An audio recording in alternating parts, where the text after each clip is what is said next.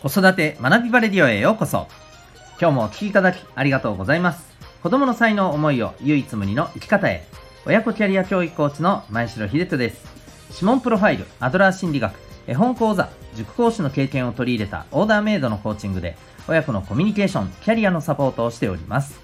またオンラインサロンともいくパパの学び場というパパのための交流学びの場も運営しております。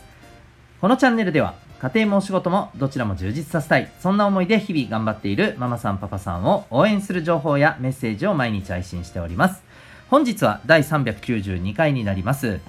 えー、あなたの領域は？というテーマでお送りしていきたいと思います。本題の前に1点お知らせをさせてください。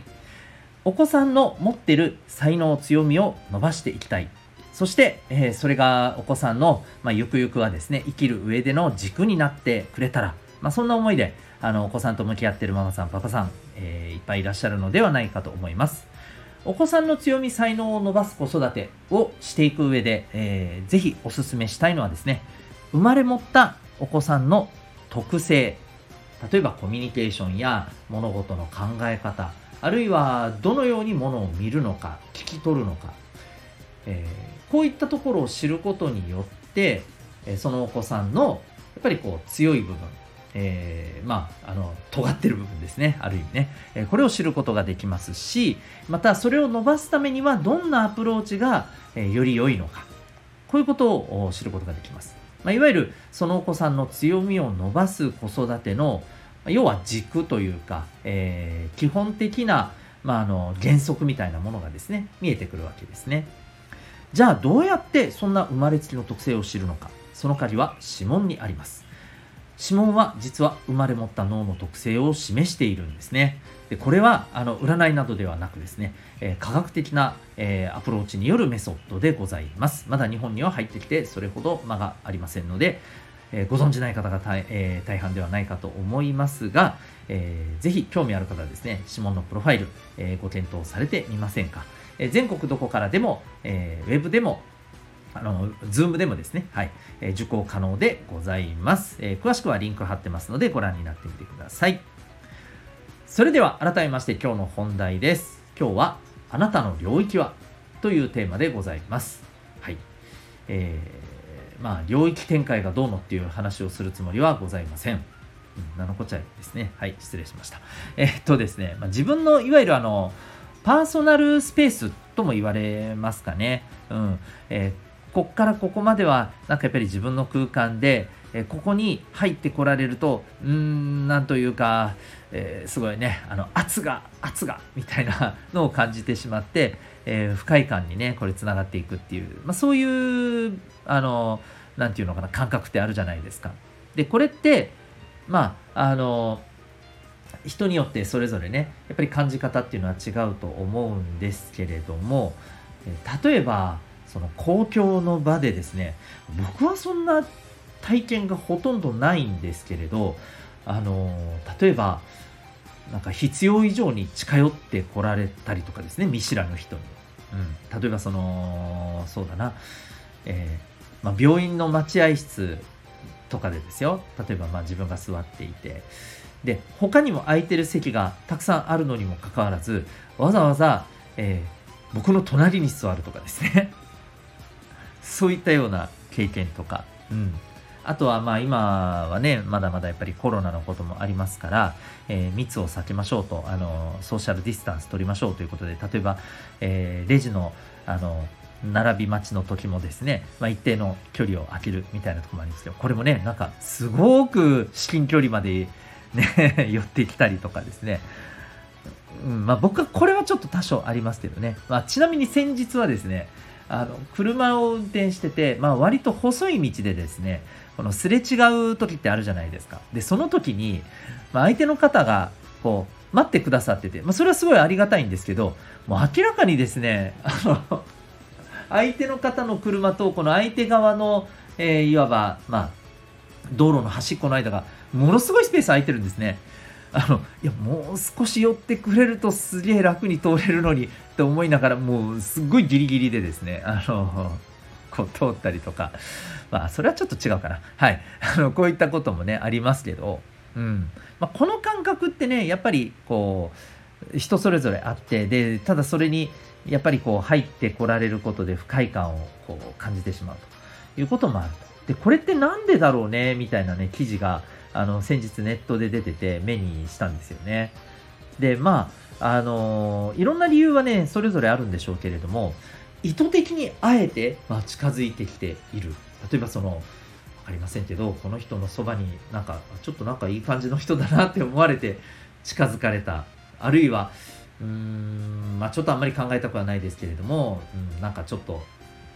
あえてそういうことをしてなんかどんな反応をするか見てみたいみたいなね。ちょっとまあうんちょっとしたいたずら心や悪意みたいなものがあってしてる場合もまあありえなくはないけれどもただ結論としてはですね周りが見えていないっていうことが多いのではないかというですね。あの話をされていました。その記事では。で、えー、僕は正直ですねあのもう本当にそうだなっていうのがありましてこれってですね多分あのあまり考えていないのが正直なところだと思うんです。つまりあの自分の感覚でまあ見ていたりあるいはそれこそあのもう本当に周りを見ていない、まあ、例えばね、歩きスマホじゃないですけれども、何かそういったことにですね、ずっと気を取られていて、えー、いつの間にかね、あのすごい近い距離にいるっていうことにあのに自分が寄っちゃってるっていうことに気がつかないっていうことだったりですね、まあ、いわゆるあの、まあ本当自分の空間さそれこそ自分の世界だけしか見てなくて全然周りを見ていないっていうのが大きいんじゃないかと。うんで、まあ、これはですね、あのー、正直、まあ、僕自身もですね、なんか覚えがないわけでは、まあ、なくて、うん、気をつけないといけないなとは思うんですけど、ただ、やっぱりですね、あのー、一番思うのは、その人その人の、やっぱりこう、距離感って違うんですよね。自分としては、いや、このぐらい詰めても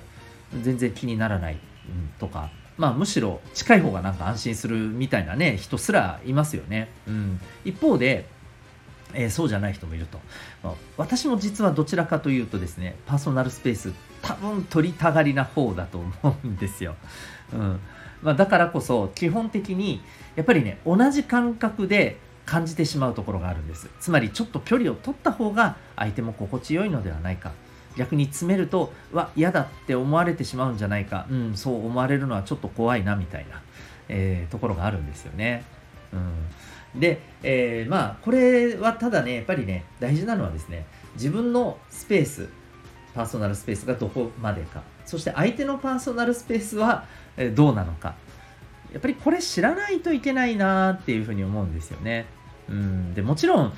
あのその辺を通っている見知らぬ人のパーソナルスペースなんてわからないですのでまあここに関してはですね、うん、まあ変な話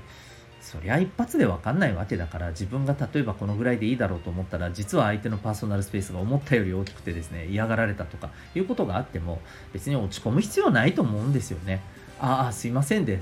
だけの話でね。あの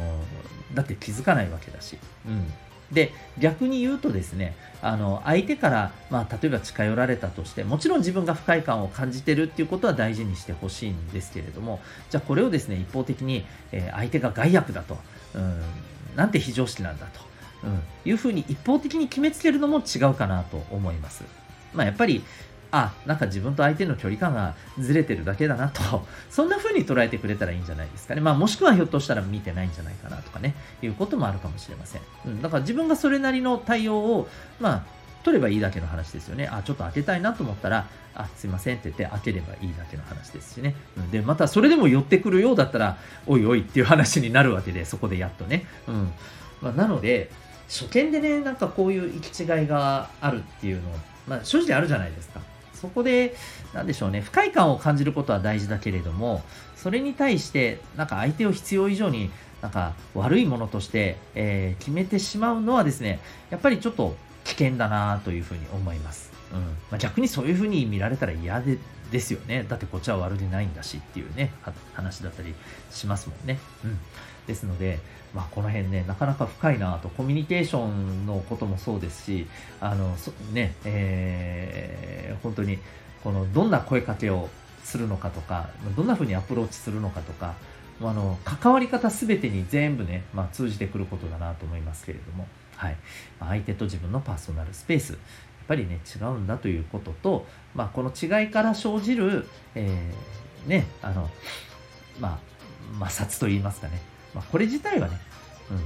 まあ、あるよねというぐらいでねもう踏まえておいた方がいいと思いますよね。まあ、もちろんあのずっと何度もね一緒にいるようなずっと一緒にいるような間柄の人に関してはねちゃんとやっぱりそのパーソナルスペースをあの理解して、うんえー、ちゃんとね相手のやっぱりこうあのお互いに、まあ、相手だけじゃなくて、お互いに、まあ、心地よくいられるように、えー、そのあたりは気をつける必要はあると思いますけどね、まあ、なのでパーソナルスペースやっぱりあの自分のパーソナルスペース相手のそれを、えー、きちんとまあ理解するっていうね、えー、でそこに対して、えー、まあ行き違いにもね、うんまあ、そういうことがあるよねっていうね、うん、あの捉え方ができるようにしていければなと、まあ、そんなことを思ったお話でございました。最後までお聴きいただきありがとうございました。また次回の放送でお会いいたしましょう。学び大きい一日を